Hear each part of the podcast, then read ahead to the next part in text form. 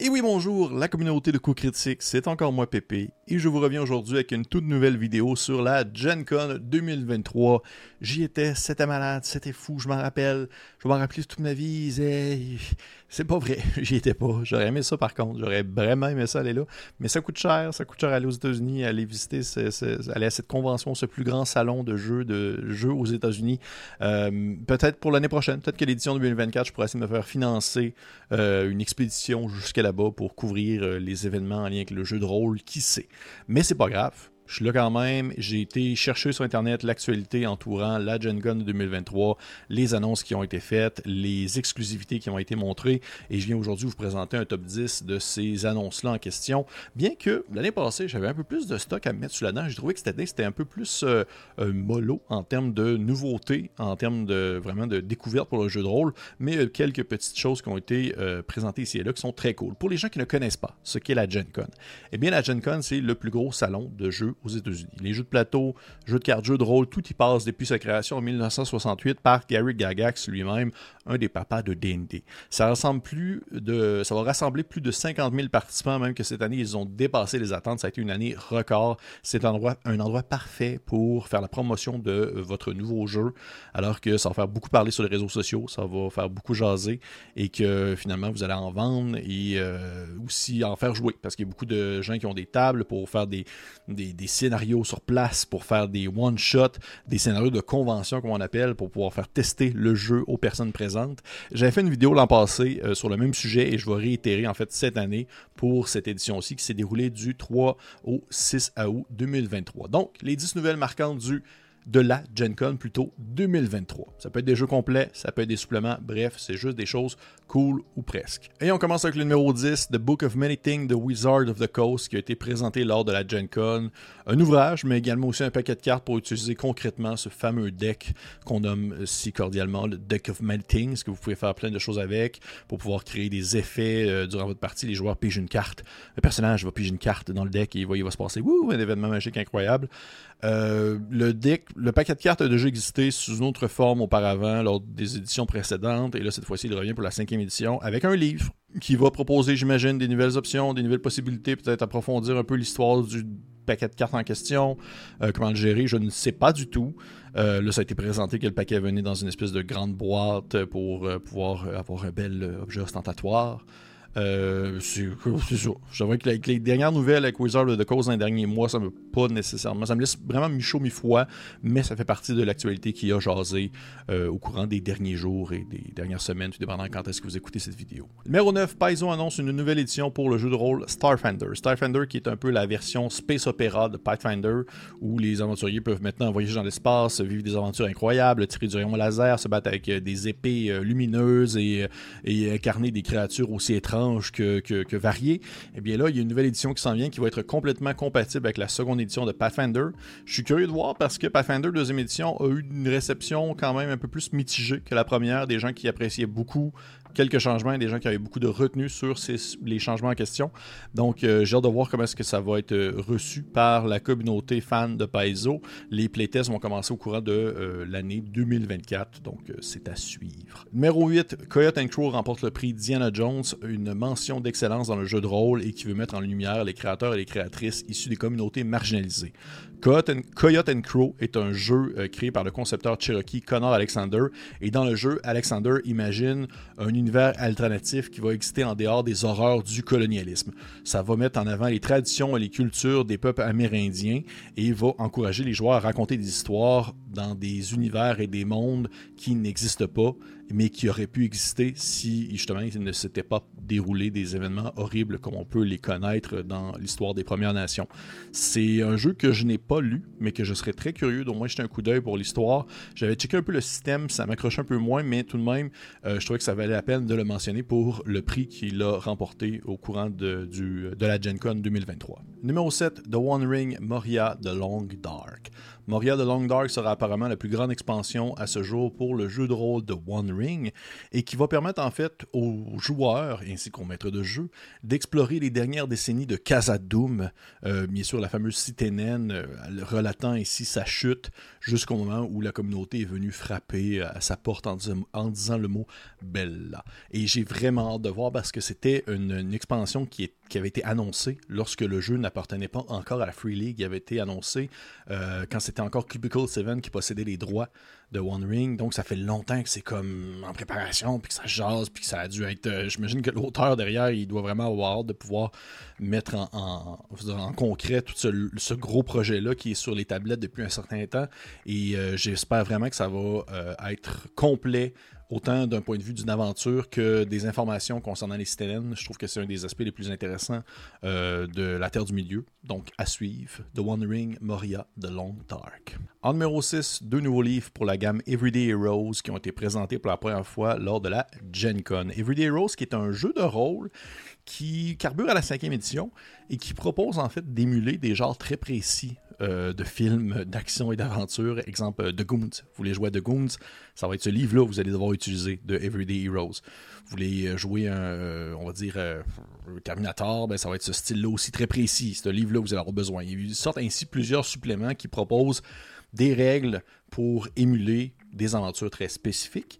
Et si vous êtes curieux, euh, si vous êtes curieux, Marika est allée jouer, est allée faire une partie euh, chez les amis de Sous-sol et Dragons, une partie de Everyday Heroes, et elle a eu beaucoup de plaisir. Donc. Et là, ils ont annoncé deux nouveaux livres. Il y en a un qui va être sur Highlander, le fameux film avec Christophe Lambert.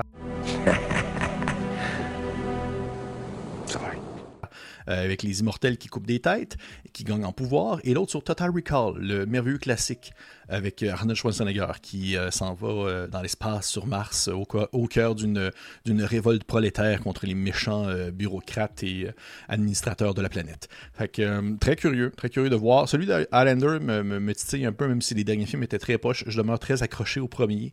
Donc, je suis curieux de voir comment est-ce que ça va se, se développer. Numéro 5, une nouvelle expansion pour le jeu Dead in Space qui a été dévoilée. Dead in Space que j'ai déjà parlé sur la chaîne. Je vais mettre le lien dans la description de la vidéo si vous êtes intéressé. Qui est un jeu de rôle dans lequel vous incarnez euh, dans un futur assez dystopique.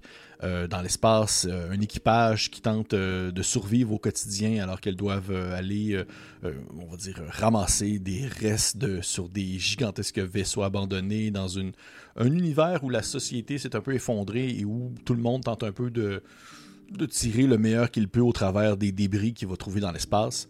Et euh, très très cool euh, prémisse, euh, très cool jeu qui justement j'avais hâte de voir s'il y avait d'autres choses qui allaient sortir éventuellement pour Dead in Space et là ça a été annoncé Dead Flag Contracts qui est un ensemble de scénarios et de nouveaux outils, des nouvelles règles optionnelles pour le jeu et qui se concentre sur la ville de Dead Flag City qui est une genre de ville à dépôt de carburant qui est sur une planète, de, une planète tropicale. Bref, j'ai vraiment très hâte de voir parce que j'étais curieux pour les livres de base, j'avais aimé ça, mais là je trouvais qu'il me manquait un peu de, manquait un peu de, croquant, j'en voulais un peu plus. Et là c'est annoncé, donc euh, à suivre encore ça aussi pour Dead in Space.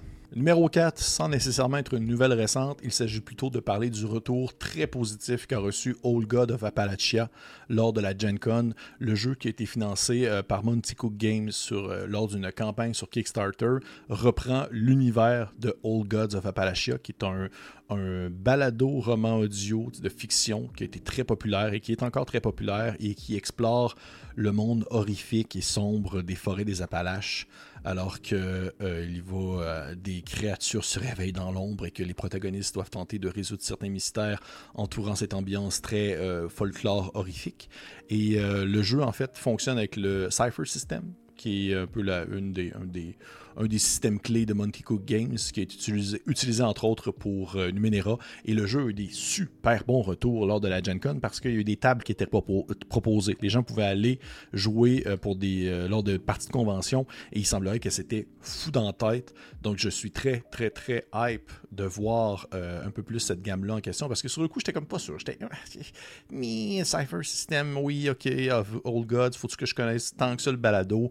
Bref, je n'étais pas nécessairement tant convaincu, mais là, avec les retours que j'ai lus sur Internet, il paraît que c'est euh, fou dans le zouf, comme le dit l'expression. donc, euh, je, je, vais essayer d'être un peu plus alerte sur la suite des choses. Numéro 3, Welcome to Night Vale, annoncé chez Renegade Game Studio, la compagnie qui nous offre entre autres G.I. Joe et les Power Rangers. Welcome to Night Vale, c'est un peu comme Old, Old Gods of Appalachia, c'est un podcast de fiction qui a été présenté comme une émission de radio dans une ville fictive la ville fictive de Night Vale et qui relate les événements étranges qui s'y produisent.